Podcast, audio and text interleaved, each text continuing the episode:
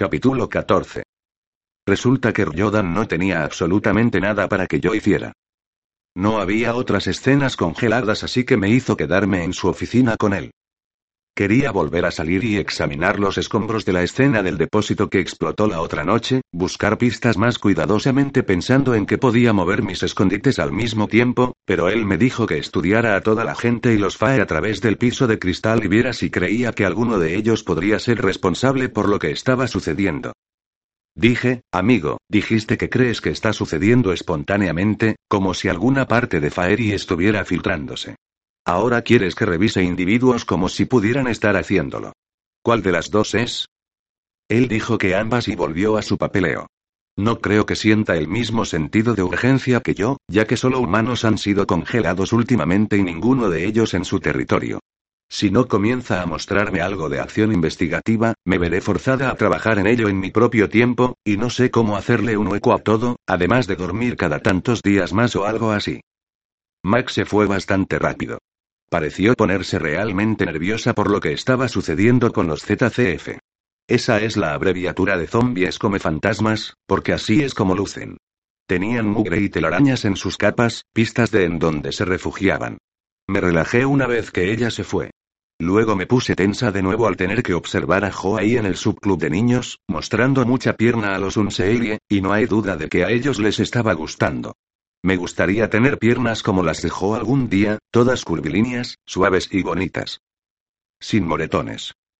Ella se mantenía mirando hacia arriba a la oficina de Ryodan con una rara expresión en el rostro, toda anhelante, como si debiera haber sabido que yo estaba ahí arriba. No sabía que me extrañaba tanto. Me hizo sentir mal por no pasar más tiempo con ella. A veces miraba las escaleras con mucha fuerza, como si quizás esperara que yo bajara. Observé, con la mano de la espada picando todo el tiempo, porque había tantas cosas en el club acechando humanos que necesitaban ser asesinadas. Para el amanecer yo era un nudo hirviente de pensamientos sí deseé reprimidos y homicidas, y ni un poquito más sabia con respecto a quién o qué estaba detrás de los congelamientos. Dos cosas buenas resultaron de las horas que me senté ahí hasta que él finalmente me dejó ir. Aprendí acerca de cuatro nuevas clases de un CLI y compuse mi próximo diario de Dandy. Planeo limpiarlo un poco visualmente, hacerlo incluso más profesional antes de imprimirlo. Ahora, sentada en mi lugar favorito en la torre de agua, leo mi copia escrita a mano una vez más, revisándola antes de ir a imprimirla. El diario de Danny Mayo 24, 1 DCM traído a ustedes exclusivamente por Danny Mega y mejor conocida como Si Me Importa y, a diferencia de los recién llegados imitadores, siempre he sido su única fuente confiable para las últimas noticias en y alrededor de Dublín. ¿Quién ha estado trayéndoles los hechos de lo que ha estado sucediendo desde que los muros cayeron? Yo. ¿Quién los buscó y les dio comida y noticias en sus escondites cuando tenían demasiado miedo para dejarlos? Yo. ¿Quién llevó mensajes, buscó miembros perdidos de la familia, y los trajo a casa con ustedes si estaban vivos? Danny Mega O'Malley. ¿Quién hurgó en los escombros en busca de billeteras e identificaciones, y les devolvió sus cosas para que pudieran estar de duelo? No fue una organización irresponsable quien consiguió la mayor parte de sus primeras noticias al ser mordaz con respecto a mí. Esas no son noticias. Eso es calumnia. Yo les doy hechos que pueden utilizar. ¿Quién ha estado matando a sus enemigos y enseñándoles cómo luchar en los últimos siete meses? ¿Quién reunió a los niños y los llevó a un lugar seguro? No olviden lo que saben que es verdad solo porque alguien más aparece, imitando mi periódico, clamando locuras retorcidas. Aún no he visto energía o agua corriente que no sea accionada por generador, y, amigos, yo puedo conectar eso por ustedes. Me importa siempre será así, Dublín. Dani fuera. No hago refutaciones y no tengo cartas de amor dentro de mí, así que esto tendrá que servir. Una vez que lo imprima y lo pegue, voy a esconderme y a dormir como los muertos por diez horas. Ya he estado despierta por dos o tres días. Siempre lo olvido hasta que estoy a punto de caer en redondo. He estado sentada en mi torre de agua, mirando a la ciudad, observando la salida del sol. El aire está limpio como nunca lo estuvo antes de que los muros cayeran. Está neblinoso pero no cubierto de smog como solía estar. Adoro vivir en una ciudad puerto. Una vez, cuando tenía nueve años, viajé de Polizona en un bote pescador. No pudieron deshacerse de mí hasta el final del día porque necesitaban la pesca del día. Finalmente terminaron permitiéndome navegar al frente, con el viento en el cabello, el rocío salado en mi cara. Los muelles siempre me han fascinado con sus grandes barcos yendo y viniendo a lugares, cuentos de aventuras y emoción atrapados en sus cascos como percebes. Ahora solo están ahí, muertos en el agua como mucho más. Tengo un buen escondite en uno de ellos. Decido que no he estado ahí en un tiempo y que dormiré un poco ahí más tarde. El cielo es de color platino, el mar color pizarra y el río Licey se desliza a través de la ciudad, metálico. La niebla derrama encaje plateado sobre todo. Me quita el maldito aliento. Podría admirarlo por horas, pero tengo un trabajo que hacer. La gente tiene poca memoria. Se enceguecen por el miedo y se deslumbran fácilmente. Especialmente en tiempos de guerra cuando el mundo comienza a lucir tan oscuro y más crudo que las cosas brillantes comienzan a lucir más brillantes. Tengo que seguir recordándoles las cosas que saben que son verdad. Dublín y yo, somos guisantes en la mega vaina. Esta es mi ciudad y mi periódico, y no quiero renunciar a nada de lo que es mío sin luchar. Nunca he perdido una pelea aún. Bueno, solo con ese maldito Ryodan. Y no hay manera de que él esté detrás de Wekare. Él es como, la antítesis de Wekare. Es, como, no nos importas una mierda también envuelto en un te comeremos en el almuerzo. Ahí se va mi humor de nuevo. Eso es todo lo que se necesita. Un pequeño pensamiento acerca de él. Tengo que trabajar de nuevo esta noche como un maldito tipo cualquiera en cámara lenta, caminando con dificultad entre las masas y, la injusticia de todo ello es que, ahora que el mundo ha colapsado, nadie tiene que trabajar más. Excepto yo. Me erizó, dándome cuenta de que no puedo dormir como los muertos una vez que publique el periódico porque tengo que poner una alarma. Yo. Tengo que levantarme a una hora precisa. Jamás le he prestado atención alguna al tiempo. Dancer dice que he disfrutado de un lujo que la mayoría de las personas jamás han tenido. Él odia los relojes y las alarmas y todo lo que tenga que ver con el tiempo. Dice que la gente ya tiene demasiados días perdidos y que la mayor parte de ellos viven en el pasado o en el futuro, pero nunca en el presente, siempre diciendo cosas como no soy feliz porque cosa me sucedió ayer, o estaré feliz de nuevo cuando y me suceda mañana. Él dice que el tiempo es el villano más grande.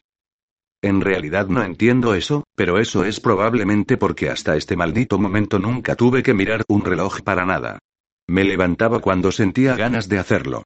Iba a dormir cuando sentía ganas de hacerlo. Si tengo suerte, seré capaz de tener cinco horas de sueño antes de que tenga que regresar a trabajar. Estoy aterrada por lo horrible de todo eso. Las manecillas del reloj están marcando los minutos de mi vida según las instrucciones de alguien más. Eso está tan mal. Despierto de forma lenta y cuidadosamente, ni siquiera me estiro. Me quedo quieta, sintiendo el bote mecerse gentilmente en las olas. Amo dormir en mi barco. Lo llené de trampas hasta la saciedad. Yo fui atrapada por una de ellas hoy, son tan buenas. No abro los ojos porque me lleva un rato comenzar a moverme. Algunas veces puede tomarme media hora. Es por eso que puse la alarma a las 7 en lugar de a las siete y media. Mi alarma. ¿Fue eso lo que acaba de despertarme? No recuerdo haberla apagado. Busco mi celular a tientas. La señal puede estar muerta, pero todavía reproduce música y juegos. Y tiene una estúpida alarma. Encuentro un obstáculo entre mi celular y yo que se siente como. ¡Ay, eh, eh, eh! Hago un sonido que no sabía que podía hacer, parte jadeo, parte chillido, y me levanto de un salto de la cama, mis ojos abriéndose de inmediato. Lo que acaba de salir de mi boca es tan femenino que me hace encogerme, así que tomo mi espada y la balanceo. Él me la quita de un golpe y esta hace un estruendo al caer al piso. Ni siquiera puedo decir nada por un sexo. Digo, un segundo 43. Esta es como mi peor pesadilla en todo el mundo. Esto es peor que los ZCFS persiguiéndome, además del diablo y los príncipes un Seelie. Ryodan está en la cama junto a mí. Sentado ahí, también como se le place. Estamos juntos en la cama. Él me está dando esa ligera sonrisa y la mirada burlancia. Supongo que estaba viéndome dormir. ¿Ronqué? ¿Estaba desparramada de espaldas con la boca abierta? No tengo idea de cuánto tiempo ha estado aquí. ¿Cómo entró? ¿Cómo demonios pasó todas mis trampas? Obviamente van a tener que ocurrírseme unas nuevas. Intento sacarlo de la cama de un empujón. Es como intentar mover una montaña. Lo golpeo. Como una niña. Ni siquiera usando mis superpoderes. Asumiendo que los tenga en este momento, esos malditos inconstantes. ¿De qué sirve ser una superheroína si solo lo eres una parte del tiempo y nunca sabes cuándo? Él atrapa mi puño y lo sostiene. No puedo sacar el puño de su mano. Amigo, dame algo de espacio aquí. Necesito espacio cuando despierto. No puedo respirar. Muévete. Él ríe y yo quiero arrastrarme debajo de las sábanas, enterrarme profundo y esconderme y pretender que esto es solo una mala pesadilla y que terminará pronto. Fuera de mi cama. Cuando me suelta y se pone de pie, el colchón se eleva 10 centímetros en su lado. No puedo creer que no lo sentí sentarse. Sí, puedo creerlo. Duermo profundo. Estás retrasada para el trabajo, niña. ¿Qué hora es? Miro salvajemente alrededor en busca de mi celular. Estoy tan desorientada por el sueño que apenas puedo funcionar. Lo diviso en el otro extremo de la mesa junto a la cama. Está hecho trizas. Rompiste mi celular. Estaba destrozado cuando llegué aquí. Debes haberlo hecho tú cuando la alarma sonó. No es como si fuera mi culpa, digo airadamente, apartándome el cabello del rostro con ambas manos. Nunca tuve que usar una alarma antes. Te estoy dando mierda. Estás como, aquí. Eso es porque estás llegando tarde al trabajo, niña. Vístete. La ropa me golpea en el pecho. Me doy cuenta de que llevo mi pijama favorita. Es de franela y tiene patos. Quizá él no lo notó. No puedo soportarlo. Este es mi lugar. Se supone que sea privado. La cabina del capitán. Bastante lujoso. Muévete. Tenemos cosas que hacer. Sale por la puerta y se dirige a la cubierta. Bonita pijama, niña. Me lleva a una iglesia. Las iglesias me causan gracia. Son como el dinero, una conspiración de la fe. Como si todos estuvieran de acuerdo en creer que no solo hay un Dios, sino también que Él baja y ve cómo está la gente, siempre y cuando pasen el tiempo en ciertos lugares, construyan altares, quemen muchas velas e incienso, y jueguen al siéntese y arrodíllese y otros extravagantes rituales que harían que una quelarre de brujas no luciera como si tuviera un TOC 44. Luego, para complicarlo más, algunas personas hacen rituales, subconjunto A, y otras personas hacen rituales, subconjunto B, C o D, y así sucesivamente hasta una infinidad de denominaciones, y se llaman a sí mismos cosas diferentes, luego niegan el derecho de todos los demás al cielo si no realizan los mismos rituales. Amigo. Raro.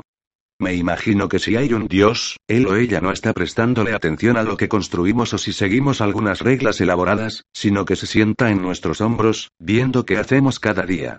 Viendo si nos tomamos esta gran aventura llamada vida y si hicimos algo interesante con ella.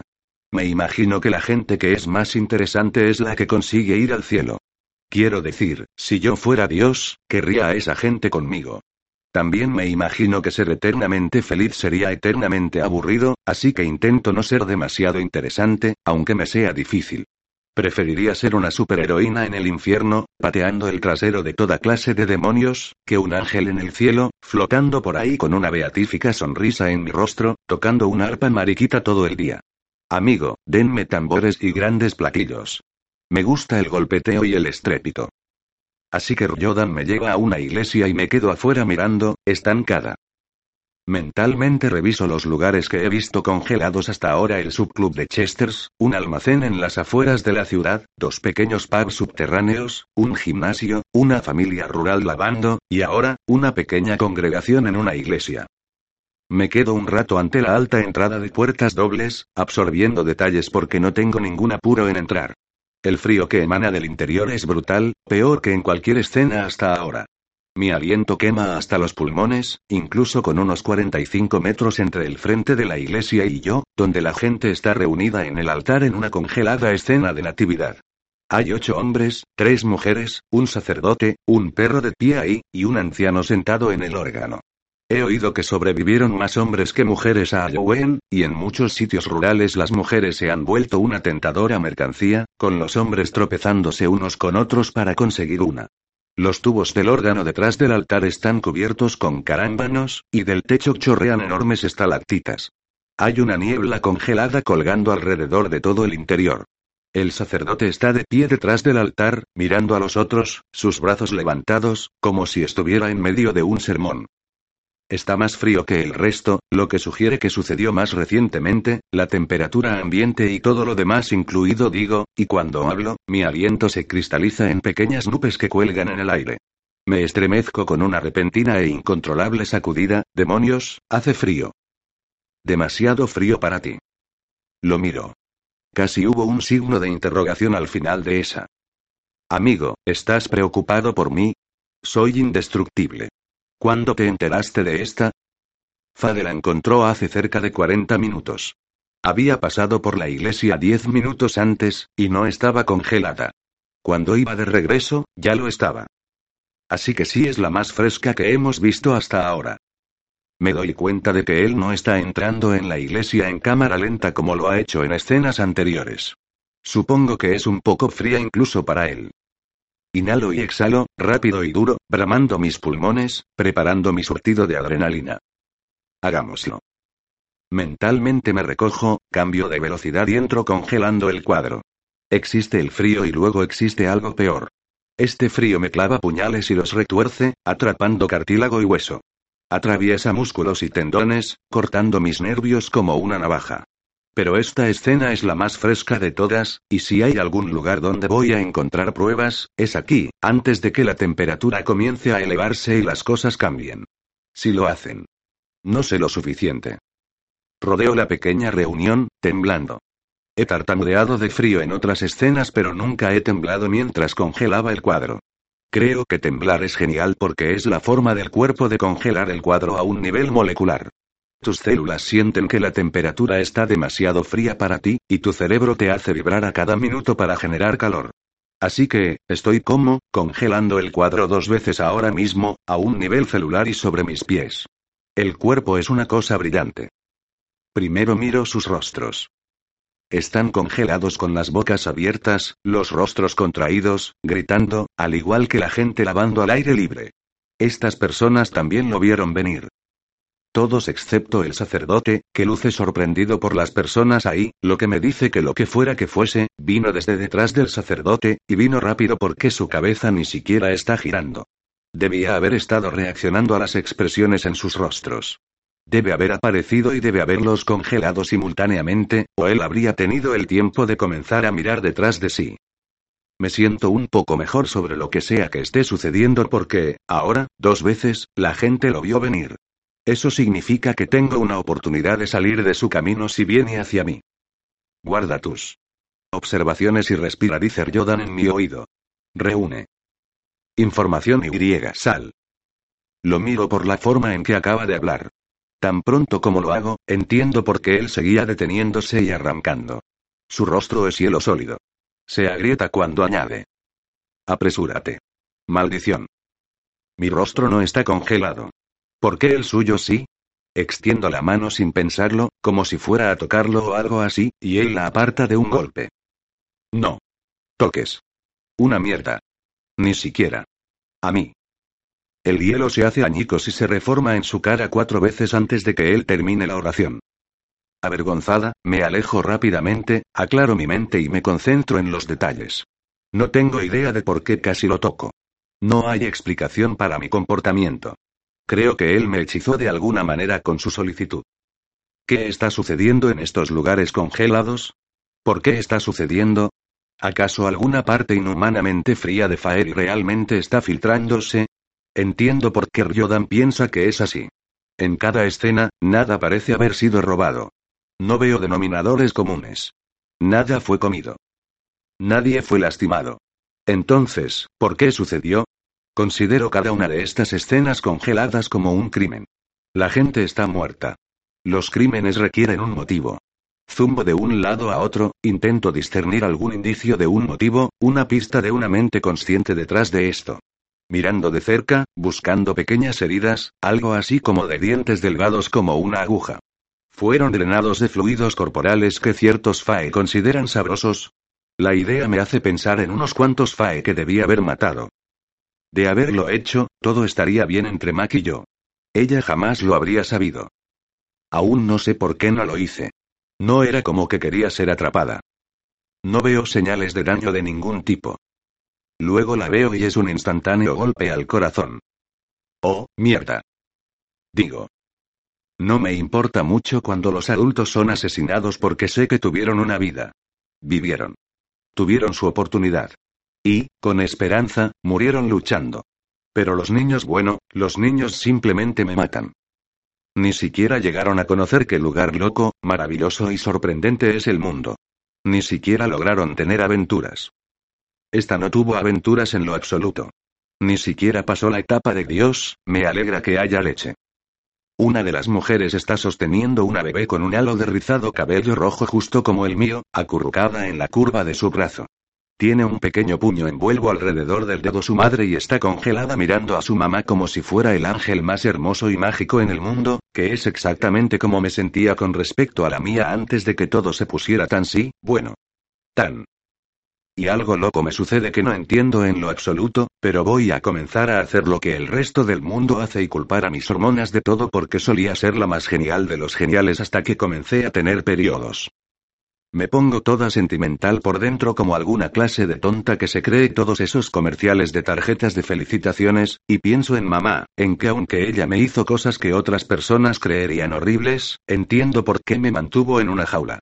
No había muchas opciones y ella no tenía mucho dinero y no siempre fue mala conmigo. Lo hacía para mantenerme a salvo. Jamás la culpé por mantenerme en una jaula con un collar. Solo deseaba que dejara de olvidarse de mí. Como si ella no quisiera recordarme. O quizá deseaba nunca haberme tenido. Pero no siempre fue así con nosotras. Recuerdo sentirme locamente querida. Recuerdo cuando era diferente. Solo que nunca pude recuperarlo. Y de repente está esta estúpida cosa tan fría en la comisura de mis ojos por dentro como si intentara llorar o algo, y yo no lloro, y aquello se congeló en el segundo en que comenzó y mi cabeza duele y extiendo la mano y toco el pequeño puño envuelto alrededor del dedo de su mami y mi corazón se aprieta y luego tengo esta horrible presión en mis oídos y luego algo dentro de mis venas emite un suave sonido de chapoteo, y de repente no puedo respirar y tengo tanto frío que supongo que debe ser como ser dejada desnuda en el espacio. El frío me corta, me arranca la piel, me asesina, me convierte en un glaciar. El frío toma nuevos significados y justo cuando creo que lo entiendo, como si fuera algún complejo estado del ser dentro del cual podría existir, da volteretas alrededor, y ardo en todas partes y estoy caliente, y estoy caliente, estoy tan maldita e increíblemente caliente que comienzo a arrancarme la ropa y no puedo hacerlo lo suficientemente rápido porque me siento pesada, lenta y estúpida y me doy cuenta que de alguna manera he vuelto a cámara lenta. Fue cuando la toqué. Fue por eso que él me dijo que no tocara nada, ¿Tocar algo tan frío podría bajarte de la alta velocidad? ¿Cómo sabe eso, si es verdad? ¿Lo debilitó alguna vez en alguna parte y es así como lo sabe? Entonces, ¿por qué no lo mató? Está demasiado frío en cámara lenta, en serio como el espacio exterior. Intento congelar el cuadro nuevamente. Caigo de rodillas. Debo haber esperado demasiado. Quizás el instante en que bajé la velocidad fue demasiado largo. Dios, el piso está frío. Huele, huele, duele. Acabo de pensar Dios. No uso esa palabra. Creo. He encontrado la fe aquí, de rodillas, ahora, al final. Eso me parece un poco hipócrita de mi parte. No voy a morir como una hipócrita. Comienzo a reír. No estoy temblando. Tengo calor. Tengo tanto calor. Incluso ahora intento absorber más detalles. Curiosidad. El gato muriéndose. Puede que eso pase. Es como un vacío aquí. Algo está mal, algo falta que no pude sentir en cámara rápida, pero no entiendo qué. Las cosas alrededor de mí, la gente y todo se siente de alguna manera planos, desprovistos de un ingrediente esencial que les daría multidimensionalidad. Ri. No consigo decir su nombre. Lo oigo gritar, pero no puedo entender las palabras y suena raro. Como si estuviera hablando contra una almohada. Intento quitarme los pantalones. Necesito quitármelos. Están fríos, tan fríos. Tengo que quitarme todo. Están tan fríos que arden en mi piel. Él está luchando contra mí, intentando mantenerlos en mí. Sal de mi camino, intento decir pero nada sale. Necesito quitármelos. Si puedo quitármelos puede que esté bien. Y todo en lo que puedo pensar es, ayúdame. Grito dentro de mi cabeza. Mi corazón se está yendo. Reúne toda la energía para un último y violento latido que dice vete a la mierda pero solo logra un sonido blando. No puedo morir así. Tengo cosas que hacer. Mi aventura apenas ha comenzado. Todo se pone negro. Veo la muerte. No es tan fascinante. Es una Almaden A45. Au, mierda. Sé lo que es la rigidez cadavérica. Sé que mi rostro se va a quedar fijo. Estoy escogiendo cómo. Busco una risa desde lo profundo, en donde siempre estoy medio riendo de todas maneras porque, estar viva, amigo. Es la mayor aventura en el mundo. ¿Qué paseo ha sido? Corto pero estupendo. Nadie puede decir que Danny Mega O'Malley no vivió mientras estuvo aquí, sin arrepentimientos. Danny fuera. Capítulo 15. Les pierdo el rastro por un minuto, distraído por una mujer onseelia en las calles que tiene lo que el Iglander en mí considera partes repugnantes, pero que el príncipe en mí cree que son las adecuadas. El sexo se ha vuelto condenadamente raro. Increíble. Pero raro. Ella está a unas pocas cuadras al sur de la iglesia, y está desprendiendo feromonas que hacen que mi polla se ponga plana contra mi estómago, y para cuando me doy cuenta de lo que le ha sucedido a Dani, tengo una razón más para odiar a Ryodan y a todo el maldito mundo, como si necesitara una. No. Rujo mientras me apresuro hacia el borde del techo. Eso es lo malo de ser mestizo. El Iglander en mí quiere tomar las escaleras. El Unseelia en mí quiere usar alas. Lo malo es que no las tengo todavía. Mi corazón toma la decisión sin mí e intenta llegar a ella de la manera más rápida posible. Salto. Maldigo mientras caigo en picada cuatro pisos y me preparo para el impacto. Contrario a lo que ella piensa, no puedo tamizar todavía, así que no puedo cortar esta caída. ¿Qué clase de idiota se rompe todos los huesos en el preciso momento que su damisela en problemas lo necesita más? Hasta ahora he estado feliz de todavía no poder tamizar. Creo que ese es el punto sin retorno. El día en que pueda desaparecer de la existencia en un parpaleo y regresar con un mero pensamiento, ya no seré humano. Giro en el aire, intento caer sobre mis pies. Estoy sorprendido cuando funciona. Descubro nuevas cosas sobre mí mismo todos los días, la mayoría de las cuales me disgusta, pero este es un cambio bienvenido. Mi centro de equilibrio ha cambiado. Pivoteo y me realineo impecablemente. Mis huesos parecen haber desarrollado una increíble resistencia gomosa. Mis rodillas se doblan ligeramente, doblándose de una forma distintivamente inhumana para absorber el impacto. Aterrizo como un elegante gato. Me miro los pies, los cuales están intactos y funcionando perfectamente, y todo en lo que puedo pensar es, maldición, acabo de caer cuatro. Tráela aquí afuera. Ahora, estúpido idiota. Mi cabeza se levanta. Un adolescente que lleva lentes está de pie fuera de la iglesia, mirando hacia adentro, gritándole a Ryodan. No tengo idea de quién es o de dónde vino. Pero acaba de decir mi línea, aunque lo habría hecho sin la parte de estúpido y con muchos más hijo de puta. Las manos del chico están hechas puños y está pegado contra la jamba de la puerta de la iglesia. Su rostro y cabello están escarchados y tiembla violentamente. Lo empujo para pasar, apartándolo con el hombro. Ella no te necesita. Inútil humano. Piérdete. Me gruñe. Me río. Para mirarme a la cara y gruñirme se necesitan grandes bolas. Felicidades para ti, niño. Ahora vete a otra parte y muere antes de que decida meterte esas grandes bolas que crees que tienes por la garganta. Entro a la iglesia, así puedo rescatar a Dani y matar a Ryodan por llevar a una flor de invernadero a una zona ártica. El frío me golpea como una pared de ladrillo y me detiene en seco. Una sólida capa de hielo se forma en mi piel. Cuando flexiono los músculos, el hielo se rompe y cae al piso con un tintinear de cristales. Doy otro paso y me congelo, a medio paso esta vez, mientras todavía me estoy moviendo. Pasé una pequeña eternidad en la prisión Onseelia y nunca tuve este problema, y estaba inhumanamente frío ahí. Soy mitad príncipe Unseelie. No creí que hubiera algún lugar demasiado frío para mí, ¿cómo puede ese hijo de puta de Ryodan tolerarlo, si yo no puedo? Doy otro paso, me congelo de nuevo, lo rompo y retrocedo. No me hará ningún bien congelarme como el hombre lata y volverme inútil para ella. No entiendo cómo es que esto está sucediendo. El frío en el reino del rey Unseelie congeló mi alma y me hizo odiar el estar vivo. Esto es peor. No hubiera creído que había algo peor. Hay algo familiar en este lugar, esta escena, este frío. Déjalo. Desprecio este frío. Me hace sentir mal en el centro de mis huesos. Vacío, hueco, de alguna manera imperfecto. Entrecierro los ojos, mirando alrededor. Dandy. Ella está en el piso y no es el frío el que me quita el aliento. Sus jeans están enredados alrededor de sus rodillas. Lleva un sostén y bragas de color negro con pequeñas calaveras y tibias cruzadas. Está sacudiendo los brazos y las piernas y gritando incoherentemente. Y yo no puedo llegar a ella. Mi chica está medio desnuda y muriendo y no puedo llegar a ella. Empujo hacia adelante. Me congelo. Rompo el vuelo y retrocedo. Mierda. Ella está intentando quitarse el resto de los jeans y él está luchando contra ella, intentando mantenerlos puestos. Necesita sacarla de aquí, ¿por qué está desperdiciando tiempo intentando mantenerle la ropa puesta? Tráela a mí. Demando. No congeles el cuadro con ella. Brama el chico en las escaleras. Tiene buenos pulmones, si te mueves rápido, la matarás.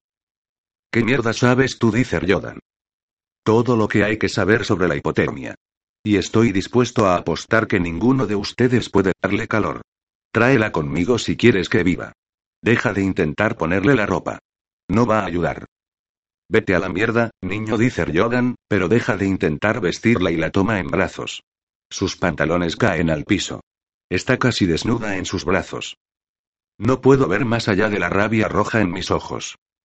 No la muevas más de lo que tienes que hacerlo. Eso forzará la sangre fría a su corazón y tendrá una nueva caída de temperatura corporal.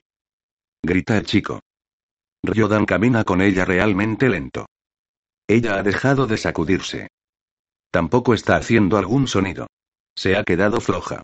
Sus brazos y piernas caen pesadamente como una muñeca de trapo con cada paso que él da. Si la mató voy a golpearlo hasta que sangre y a comerlo pedazo por pedazo, con salsa para carne. Es todo lo que puedo hacer para mantener mis pies fijos donde están y no atacarlo cuando pasa. Gloriosas, hermosas escenas de muerte y destrucción, campos de batalla y cámaras de tortura, llenan mi mente, tentadoras, sexuales, incitándome a golpear, atropellar y arrasar con todo en mi camino, sin importar las consecuencias, porque no hay consecuencias para lo que me estoy convirtiendo. Cuando él pasa junto a mí, mis puños chorrean sangre.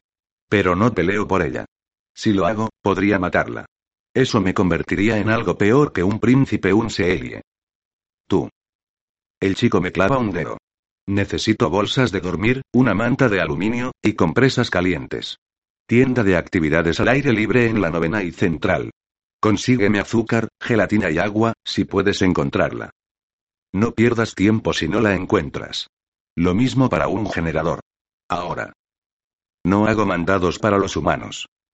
Pero arrancaría la maldita luna del cielo por ella. Cuando regreso con las mantas y las compresas calientes, ella está en la acera en el lado opuesto de la calle de la iglesia. El niño con lentes está en ropa interior. Aparentemente el hijo de puta no usa. La rabia me ahoga. Lucho para controlarme. La parte humana de mi cerebro sabe exactamente por qué se quitaron la ropa. Para poder acomodarla entre ella. Ella necesitaba todo lo que ellos tenían. Está enroscada en posición fetal, envuelta en los pantalones de ellos, sus camisas y chaquetas. La parte unseelie de mi cerebro no comprende nada excepto que dos pollas están demasiado cerca de algo que es mío. El chico está encima de ella, sobre sus manos y rodillas, con su rostro rozando el de ella como si estuviera besándola. Ryodan luce como si estuviera a punto de arrancarle la cabeza. Mientras me acerco, veo que el chico está respirando sobre su nariz y boca, dejando que su respiración suba por las fosas nasales de ella. Estoy sacudiéndome de rabia. Mis manos están hechas puños de nuevo, sangrando por apretarlas tan fuerte. Sigue enroscándose, dice Jordan. Instinto de madriguera. Las personas que están congelándose lo hacen cuando están a punto de morir. La dejas morir, le digo al chico. Y te mataré de todas las maneras en que un humano puede ser asesinado, te traeré de vuelta y lo haré todo de nuevo. ¿Conseguiste lo que necesito? El niño extiende una mano detrás de sí, ignorando mi amenaza. Manta de aluminio. Ahora. Y cuidado cuando la muevan, dice sobre su hombro, como si ni siquiera supiera que dos maníacos homicidas están observando cada uno de sus movimientos y lo quieren muerto solo por estar tan cerca de ella. Nada abrupto. ¿Por qué aluminio? Quiero saber exactamente qué está haciendo para poder hacerlo yo mismo cuando haya una próxima vez. Diría que no va a haber una pero, desde que los muros cayeron siempre hay una próxima vez. Super aislamiento. Atrapa el calor. Mantiene fuera todo lo demás. Ryodan y yo la ubicamos delicadamente sobre la manta, luego el chico se estira sobre ella de nuevo. Ella está inmóvil. Ni siquiera puedo ver su pecho subir y bajar. Está pálida y quieta como un cadáver. Me excita de una manera perturbadora. Nunca he visto a una princesa Unseelie, pero sospecho que son así blancas, frías y hermosas. ¿Está respirando? Apenas. Su cuerpo está usando todo lo que tiene para mantener su cerebro y órganos funcionando. Necesita orinar. No puedes saber eso, maldita sea, dice Jordan. El chico no gira su cabeza ni lo mira, solo sigue hablando por encima de la nariz de ella. Ella come y bebe constantemente. Su vejiga siempre está, por lo menos, parcialmente llena. Su cuerpo está gastando preciosa energía intentando evitar que la orina en su vejiga se congele. Necesitamos que esa energía esté dirigida a su corazón. Por lo tanto, necesita orinar. Entre más pronto, mejor. Necesitamos que esté consciente para poder hacerlo, a menos que tengan un catéter a mano. Despierta la Gruñer Yodan. No vas a ponerle un catéter gruño. Haré lo que sea que tenga que hacer para salvarle la vida. Ustedes. Malditos. Idiotas, dice el chico. Abre un paquete de compresas calientes y las mete en sus axilas e ingle. Luego se estira junto a ella. Envuélvanos en bolsas de dormir.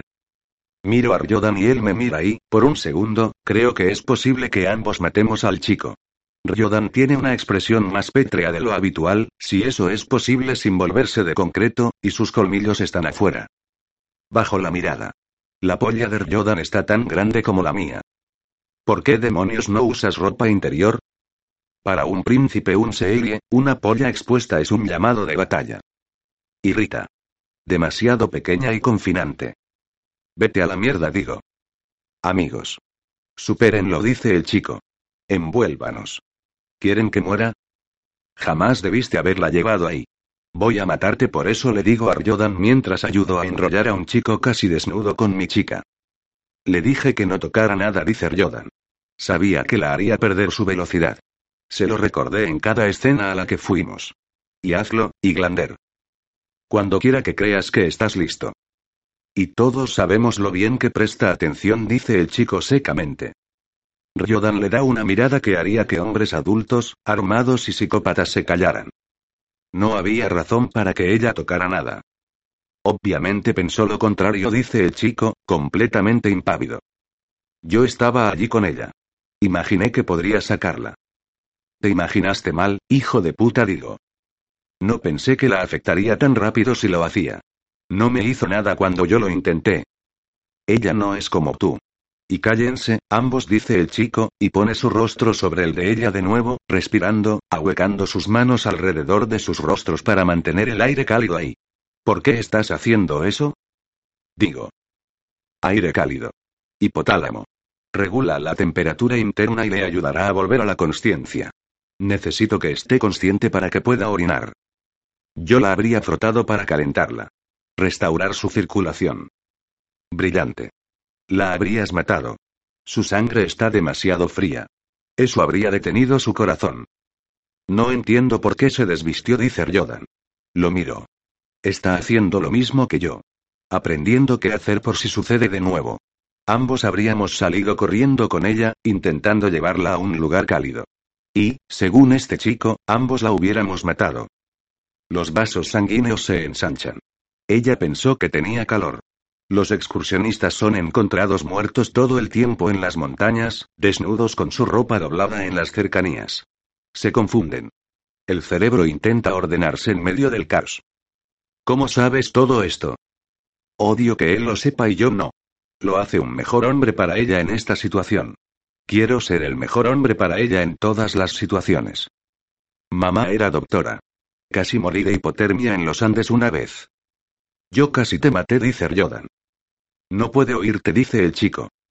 No estaba hablando con ella. Dame más compresas calientes, dice el chico, rayos, está fría. Hace unas pocas semanas. Casi te maté. El chico le da una mirada. Pienso, ¿qué mierda le da a un chico así de joven las bolas que se necesitan para gruñirme y para darle al hijo de puta una mirada como esa? Ryodan dice. Estaba en las sombras de un callejón por el que caminabas. No me hubieras visto venir. Ella habría muerto esta noche si te hubiera matado. ¿Es eso, cómo, una disculpa? Me mofo. Ella jadea de horror cada vez que te ve, y Glander. Desenrosco unas alas que aún no están ahí y siseo. Ambos hablan demasiado, dice el chico. Cállense.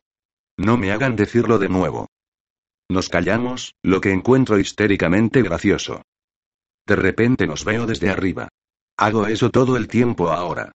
Creo que es porque estoy perdiendo mi humanidad y es mi manera de marcar mi descenso al infierno. Observo que hay solo un hombre humano en esta escena y no soy yo. Veo a una radiante niña mujer que tiene más curvas bajo su ropa de lo que supuse, y por la manera en que Jordan la está mirando, él tampoco se lo imaginó. Le falta la sangre, está azulada, enroscada con fuerza en los brazos de un adolescente semidesnudo que podría haber sido, debió haber sido, yo. Manteniendo vigilia sobre ella hay dos monstruos de razas muy diferentes, pero monstruos de todas llenas. La muerte a su izquierda. El diablo a su derecha. El chico luce como yo cuando tenía su edad, excepto por los lentes y unos cuantos centímetros más de altura. Cabello oscuro, gran sonrisa, amplios hombros, el chico va a ser apuesto. Si sobrevive a la próxima semana. En este momento apostaría con fuerza contra ello. Está en una bolsa de dormir con ella, sosteniéndola. Ella tiene calaveras y tibias cruzadas en su ropa interior. Eso me encanta más allá de la razón. Como yo lo veo, si no es Ryodan en ese próximo callejón oscuro, seré yo. Capítulo 16. Morir es la parte fácil.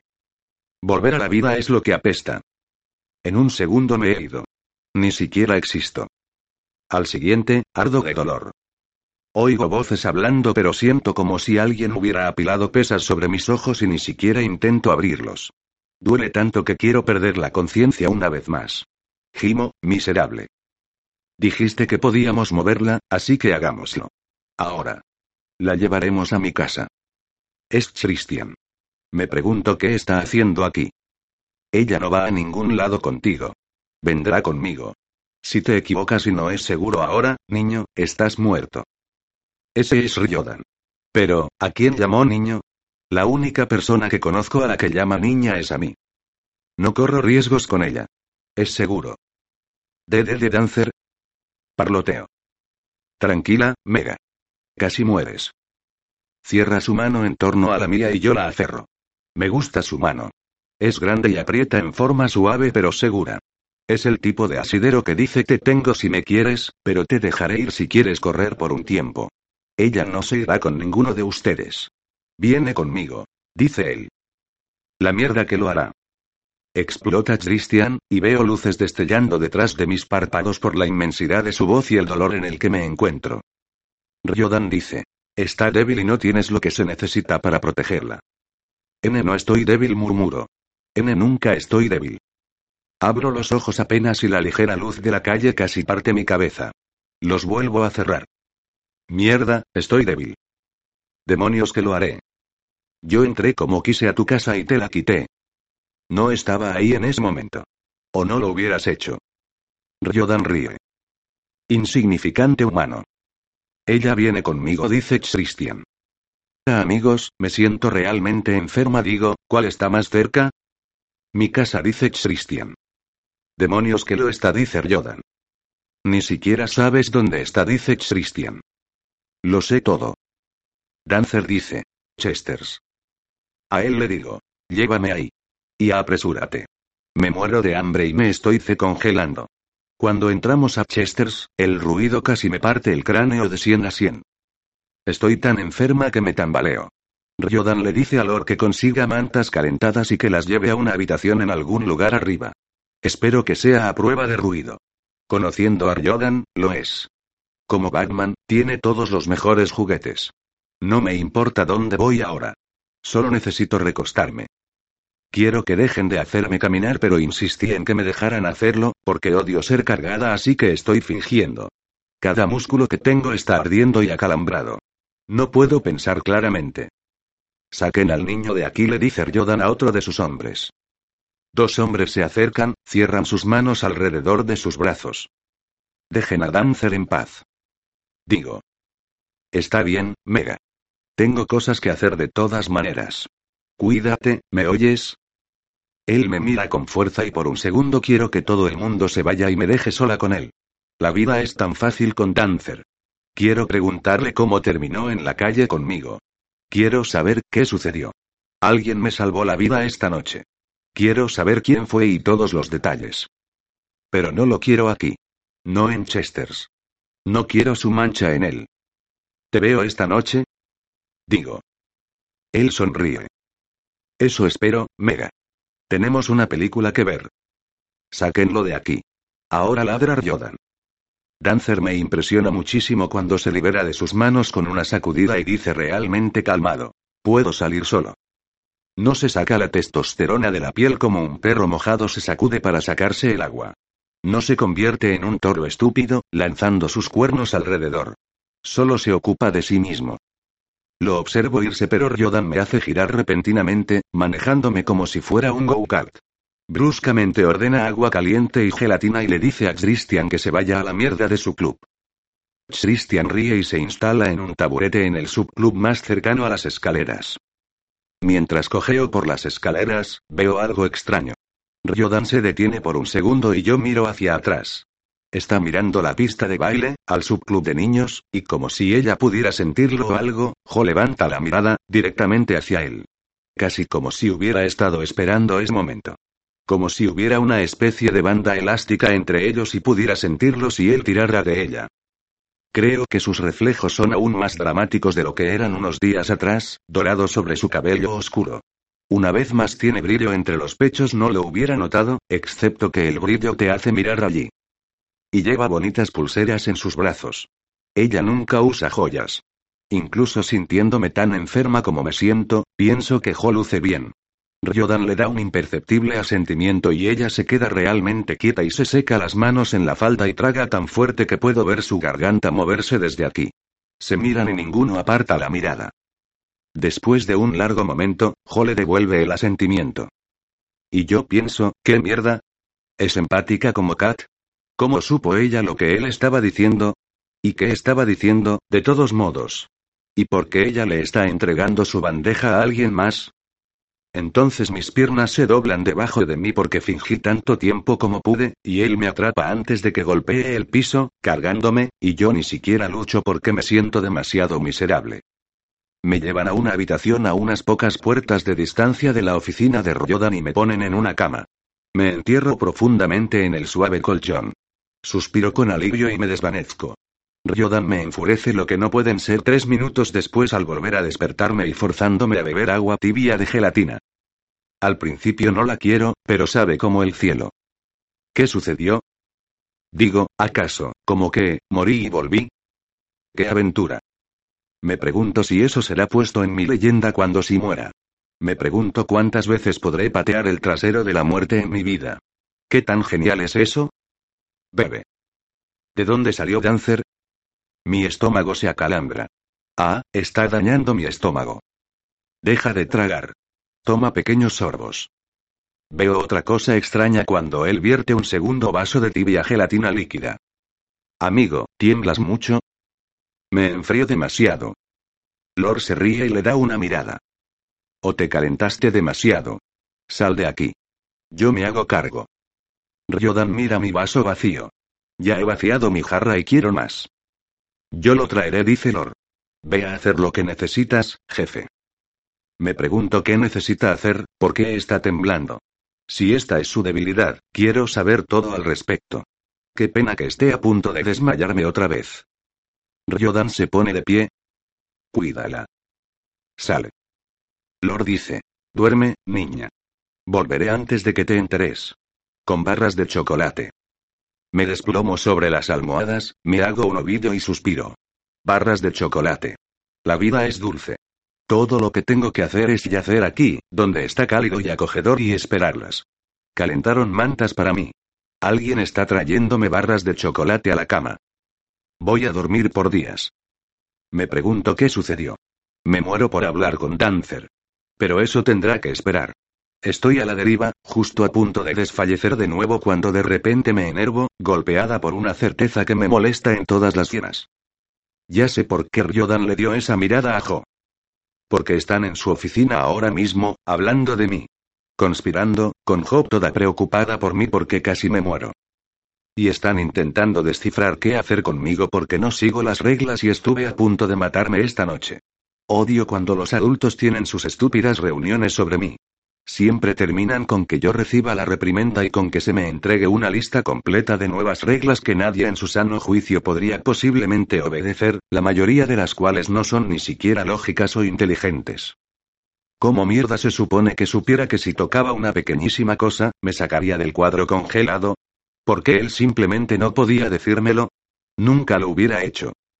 Pensando en cómo casi no hice que me mataran esta noche, realmente él lo hizo, comienzo a humear desde dentro y me entibio enseguida por la pura furia.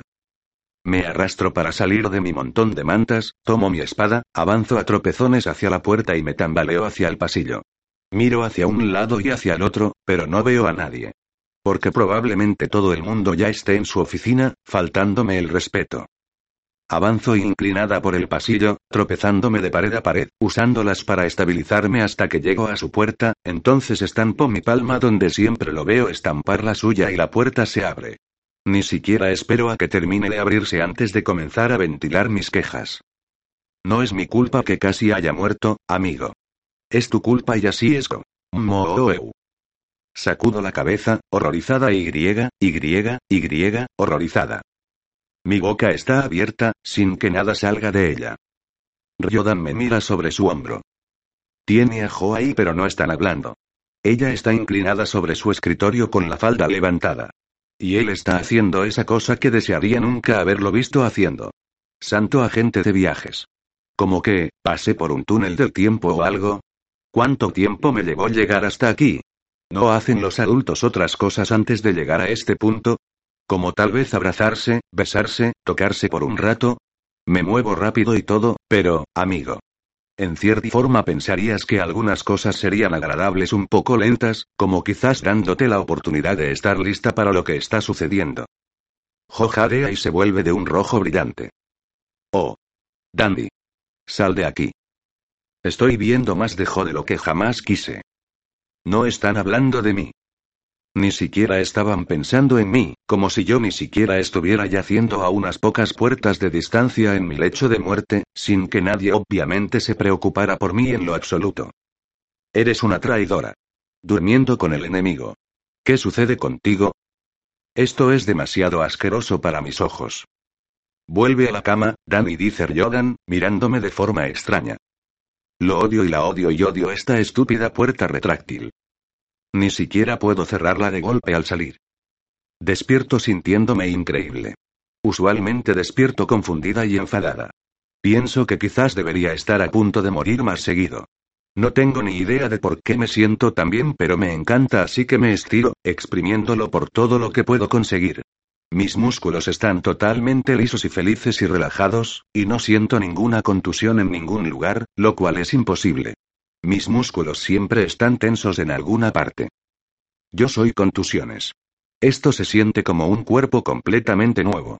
Me imagino que debo estar en algún tipo de estado previo a despertar en el que nunca he estado antes, donde el cerebro se ha encendido pero el cuerpo sigue adormecido. Siento barras de chocolate en la cama conmigo, derretidas en mi cálido nido. Una está aplastada entre mi mejilla y la almohada, y siento otra pegada a mi trasero.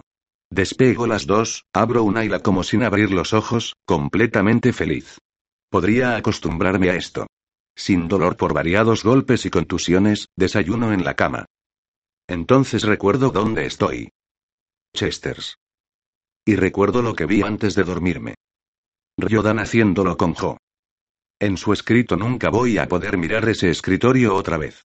¿Cómo se supone que me siente en su oficina ahora? Estoy tan enojada que me siento de golpe en la cama y trago la última mitad de mi barra de chocolate tan rápido que se atora en mi garganta. Comienzo a asfixiarme y de pronto un puño golpea mi espalda. Mi boca se abre y la mitad de una destrozada barra de chocolate va a dar contra la pared de cristal con un plaf de chocolate. Es demasiado desagradable para mí tan temprano en la mañana. Mi estómago comienza a hacer arcadas y me doblo intentando mantenerlo controlado. Sí, así es más como despierto. Toda jodida y confundida. Cuando vivía en la abadía, Ro me dijo que tenía dolores de crecimiento, y que los superhéroes los tienen peor que el resto de la gente. Dijo que por eso necesitaba dormir tan fuerte y tan profundo, y despertar tan lento, porque mi cuerpo tiene que hacer más trabajo para repararme a nivel celular. Tiene sentido científicamente. Ayudaría, niña, dice Lord detrás de mí. Si masticaras más de una vez antes de tragar. Nunca mastico más de una vez. No sería capaz de comer lo suficientemente rápido si lo hiciera. Tendría que pasar todo el día masticando. Tendría los músculos de mi mandíbula del tamaño de los bíceps de Popeye. Eres demasiado joven para saber quién es Popeye. Cuando pasas la mayor parte de tu niñez en una jaula frente a un televisor, sabes quiénes son todos. Puedo cantar las canciones de Green Acres y Gigants Island. Incluso sé quién era Tadiel 48. Aprendí todo lo que sé del mundo mirando televisión. Hay un montón de psicología ahí si prestas atención, y yo era un público cautivo. Rob decía que obtuve todo mi melodrama al crecer de esa manera. Que pienso que la gente debe ser impresionante como lo son en los programas. Amigo, claro que lo hago. Pero no necesité que la televisión me lo dijera. La vida es una elección, puedes vivir en blanco y negro, o puedes vivir en color. Yo tomaré cada tono del arco iris y los tropecientos en el medio. Me levanto de la cama, tomo mi espada y me encamino hacia la puerta. Lor está frente a ella, los brazos cruzados sobre el pecho. El jefe no dijo que podías irte. Yo no dije que tu jefe podía acostarse con Jodigo de una manera realmente calmada, pero por dentro estoy hirviendo. No sé por qué me siento tan traicionada. ¿Por qué me importa? Son adultos. Los adultos nunca tienen sentido. A Jo ni siquiera le gusta él. Y sé que a él ella no le importa una mierda. Cariño, el jefe no le pregunta a nadie a quién follar. Bueno, no va a volver a hacerlo con Jo. Sal de mi camino. Muévete. Le voy a decir a ella que no le voy a hablar nunca más si vuelve a tener sexo con él. Le haré elegir, y me elegirá a mí, para que puedas comenzar algún problema. Sí. Ni siquiera intento negarlo. Estoy lista para golpear cabezas y no me voy a sentir mejor hasta que haga a alguien sentirse tan miserable como yo. Él me mira. Inclino mi mandíbula en un ángulo más desenfadado, y puedo decir que está intentando no reír. ¿Qué? ¿Piensas que soy divertida? Estoy tan cansada de que la gente me sonría así. Mi mano va hacia la empuñadura de mi espada. Se cierra sobre su mano. Todos ellos son más rápidos que yo. No soy divertida. Soy peligrosa. Solo espera y verás.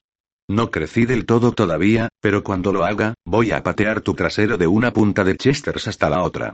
Solo espera y verás. Él deja ir mi espada y sale de mi camino, riendo. Ve, niña. Crea problemas. Ha estado aburrido por aquí últimamente. En mi camino hacia la puerta decido que quizás me podría agradar Lord. Él también vive en color. Cuando paso volando junto a la oficina de Royodan, creo que siento una brisa y me giro realmente rápido, lista para pelear con él si es necesario, pero no hay nadie allí.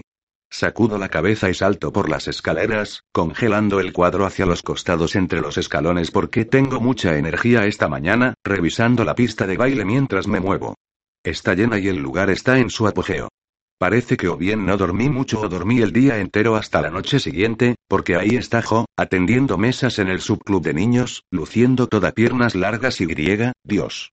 Entrecierro los ojos sobre la barandilla hacia ella. Feliz. Está, ¿cómo? Brillando. ¿Qué piensa? ¿Que está viviendo alguna especie de cuento de hadas? No lo es. Estas hadas mutilan y matan, y el tipo con el que está teniendo sexo se los permite. ¿Cómo puede brillar por eso? Ni siquiera había romance ni nada. Solo. Ga. Ni siquiera quiero pensar en eso.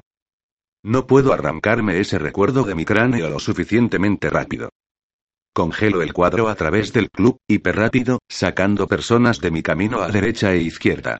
Oír gruñidos alrededor hace que me sienta mejor acerca de las cosas. Cuando me detengo frente a ella, luce sobresaltada y luego furiosa. ¿Qué razón tiene para estar enojada conmigo?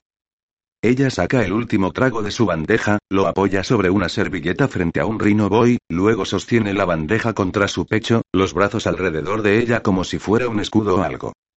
Traidora. Danny, no hagas esto. No aquí. No ahora. Tú hiciste eso ahí arriba, digo, moviendo mi brazo hacia la oficina de Royodan. Sin preocuparte ni un pequeño segundo sobre mi aquí y ahora. Todo el tiempo en el que estuve prácticamente muriendo, tú estabas teniendo sexo a dos puertas de distancia con el tipo del que viniste a rescatarme. De su calabozo. ¿Cómo? Donde él me tenía prisionera. ¿Recuerdas? No es así, ¿qué? ¿Yo no estaba en el calabozo? ¿O tú no viniste a rescatarme de él? No me digas que no estaban teniendo sexo. Vi lo que vi. No creí que él fuera a lastimarte y no lo hizo. No nos lastimó a ninguna de las dos. Nos tiene trabajando aquí para él como perros. Tú estás sirviendo a los FAE, y yo corro por ahí con su maldita correa. Él alimenta a los FAE con personas, jo. Las mata. No lo hace. Maneja un club. No es su culpa si la gente quiere morir. ¿Qué se supone que haga? ¿Convencerlos para que no lo hagan? ¿Empezar un servicio de asesoramiento en Chesters? ¿Qué esperas de él, Danny? La miro con incredulidad. Tienes que estar bromeando. ¿Vas a defenderlo? Síndrome de Estocolmo, Jo. Me burlo. Ella se mueve a una mesa vacía y comienza a limpiarla, apilando platos sucios en su bandeja. Me pone más furiosa que ella esté limpiando lo que estos monstruos ensucian. Doblemente furiosa porque se vea también haciéndolo. Jo está haciéndose más bonita. No lo entiendo. Ella solía estar perfectamente feliz vistiendo jeans y una camiseta y nada de maquillaje y solo pasando el rato con las chicas. Teníamos pijamadas y veíamos películas. Ahora es una Job toda super glamorosa. Lo odio. Pensé que no sabías lo que era eso. Lo busqué y, amiga, tienes un caso serio. Estás permitiendo que él te joda en todas las maneras. ¿Cuánto crees que va a durar? ¿Piensas que va a traerte flores? ¿Piensas que vas a estar, como, estable con el dueño de Chesters? Ella apila una pequeña torre de vasos en su bandeja y me da una mirada exasperada. ¿Podemos simplemente no hacer esto justo ahora? Seguro. Si me dices que nunca más tendrás sexo con él, me iré. Justo ahora. Fin de la conversación. Su boca se tensa. Mientras seca la mesa con un trapo húmedo, levanta la mirada hacia la oficina de él. Me enoja lo suave que se pone su rostro cuando mira hacia arriba. La tensión se desvanece y se ve como una mujer enamorada. Odio eso. Lo odio a él. Me mira. No, Dandy. No lo haré. Y mantente fuera de esto. No es asunto tuyo. Estas son cosas de adultos entre adultos. Se vuelve y se dirige hacia el bar con la bandeja atestada. A la distancia oigo a Faes haciendo pedidos, intentando llamar su atención, pero no me importa. Yo quiero su atención. Congelo el cuadro detrás de ella con fuerza, generando una fuerte brisa en el subclub y casi derribando la bandeja de sus manos. Tiene que esforzarse para atraparla. Casi no lo logra. Ryodan no es el único que puede joder a las personas y a las cosas. No me dejes hablando sola. No terminé todavía. Sí, lo hiciste. Siseo en su oído. ¿No lo entiendes? El tipo nunca te va a amar.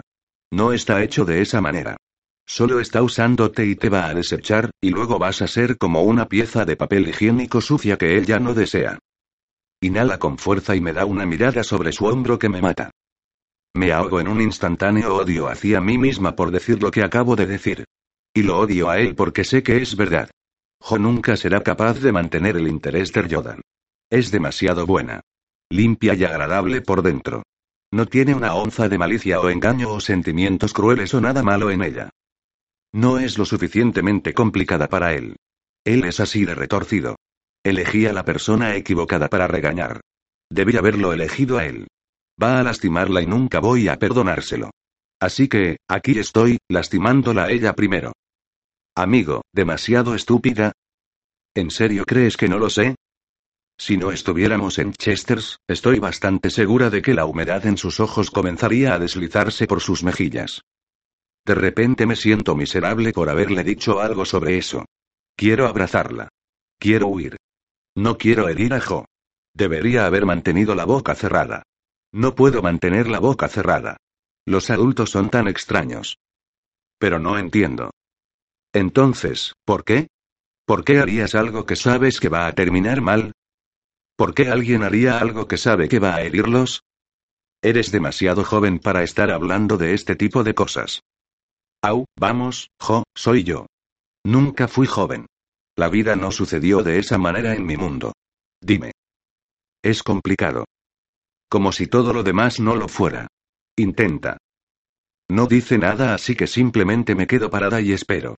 Un largo silencio usualmente hace que la gente lo llene con algo. Este se extiende. Finalmente aparta la mirada como si estuviera avergonzada y, tan suave que es casi como si estuviera hablando para sí misma, no para mí, dice. Cada mañana él viene a lo más alto de las escaleras y mira hacia abajo al club y se queda ahí, tan grande y poderoso y hermoso y griega, traga con fuerza como si su boca acabara de secarse completamente. Sexy. Dios, tan increíblemente sexy. Sus ojos cobran una expresión rara e intensa, como si estuviera recordando algo, luego hace un sonido suave y no dice nada por un segundo. Y es gracioso. ¿Sabes que es gracioso? Debes saberlo. Pasas mucho tiempo con él. Mis manos forman puños. Seguro que sí. No sabía que ella lo supiera. ¿Qué es lo que hacen? ¿Se hacen bromas como Dancer y yo? Su expresión es lejana, viendo un recuerdo. Cada mañana cuando termina el turno de la noche, elige a una mujer de la multitud y le asiente. Ella sube y cuando eventualmente aparece en el club luce como. Tiembla como si tuviera piel de gallina. Y te preguntas qué hizo él que la hizo lucir así. La ves caminando por ahí, sonriendo, moviéndose de forma diferente a como se movía antes de que fuera con él, y sabes que algo sucedió allá arriba que la hizo sentir más viva que nunca, que ella fue de la manera en la que esperas ser con un hombre, incluso si es una sola vez en tu vida. Un hombre tiene que ver a las mujeres de cierta manera para que sea así. Intentas no pensar en él, pero no funciona. Juré que si alguna vez me daba ese asentimiento, no iría. Amiga, llamada para despertarse. Fuiste. Lo sé. Está brillando otra vez como si hubiera ganado algún tipo de premio en vez de haber sido elegida por un sociópata de clase A para ser su lubricante desechable. ¿Por qué él? No lo entiendo y quiero hacerlo. No quiero sentir que Jo es una traidora. Perdí a Mac. No quiero perder a Jo también, ¿sabes cómo es él? No es un mal hombre, Dandy. Eso es mierda. No todo es blanco y negro como tú quieres que sea. Algunas cosas lo son, y Jordan es más negro que negro. Es uno de los tipos malos, punto, fin del tema. Estoy enojada. Ella necesita despertar y oler el café quemándose antes de que toda la maldita cafetera se incendie. ¿Y cuando él venga a estas escaleras mañana y elija a alguien más? Digo. Es solo cuestión de tiempo, Jo. Sabes que lo hará. Estarás aquí luciendo toda soñadora como lo haces justo ahora y será la mesera junto a ti a la que él elija y nunca volverás a ir arriba porque un tipo así no presiona el botón de repetición. Cuando termina, termina. ¿Cómo te vas a sentir en ese momento? Se aleja. La sigo, tomo su codo, la hago detenerse. Bien, ¿Qué piensas, Jo? ¿Que eres especial? ¿Que serás la que lo cambie? Dame un maldito respiro. ¿Piensas que él y tú van a ir a elegir diseños de porcelana juntos? ¿Registrarse para recibir cubertería? Inhala como si se hubiera olvidado de respirar, y luego cuando lo recordó no pudiera obtener el aire lo suficientemente rápido. Sé lo que estoy haciendo, Dandy. Bien, entonces puedes explicármelo porque seguro luce como una completa estupidez desde donde estoy parada. Ella está distante otra vez, hablando suavemente, como si yo ni siquiera estuviera aquí. Incluso con mi superaudición me inclino para oírla. Hay hombres con los que construyes un futuro, Dandy. Y luego hay hombres con los que sabes, al entrar, que solo estás creando un recuerdo. Conozco la diferencia. No luce así para mí. Algunos recuerdos valen la pena. Lidiaré con eso. Pero no lo hará. Sé que no lo hará. Conozco a Jo. Es brillante y amable y tiene el corazón de una guerrera, pero no tiene hielo y navajas donde se supone que está tu alma. Ella ama. Y no sabe cómo dejar de hacerlo cuando tiene que hacerlo, porque hay veces que es tan seguro como la mierda que tienes que hacerlo. Tienes que tomarlo con ambas manos y tirar de ello antes de que alguien lo convierta en cuchillos y lo use para cortarte en pedazos. No va a ser capaz de lidiar con eso nada bien. Y yo voy a tener que limpiar el desastre que él hizo, y matarlo. Inhalo con fuerza. Eres demasiado estúpida para vivir y no te voy a hablar más. Necesitas sacar tu cabeza 49. Tienes que dejar de juzgar a todos. No sabes una mierda sobre mí. Y prefiero juzgar a la gente antes que ser una estúpida que no puede decidirse sobre nadie o nada y es absorbida en toda clase de mierdas estúpidas. Danny, por favor no. Mis oídos están llenos. No puedo oír nada más. Me vuelvo y comienzo a congelar el cuadro. No tengo idea de qué es lo que me hace levantar la mirada. Es algo como una sensación de banda elástica, como si estuviera fusionada en mis entrañas, y como si en la parte alta de las escaleras algo estuviera tirando del lado opuesto. Ryodan está parado en la parte alta de las escaleras mirándome. Y pienso en lo que Jo dijo acerca de que él es grande, poderoso y hermoso. Nuestras miradas se fijan en la del otro. La mía dice nunca vuelvas a elegirla. Déjala en paz. La suya dice algo que no entiendo en lo absoluto. Luego hace esa cosa del temblor ocular sobre mí y recibo un claro vete a casa, niña. Él mira más allá de mí hacia Jo. Y asiente.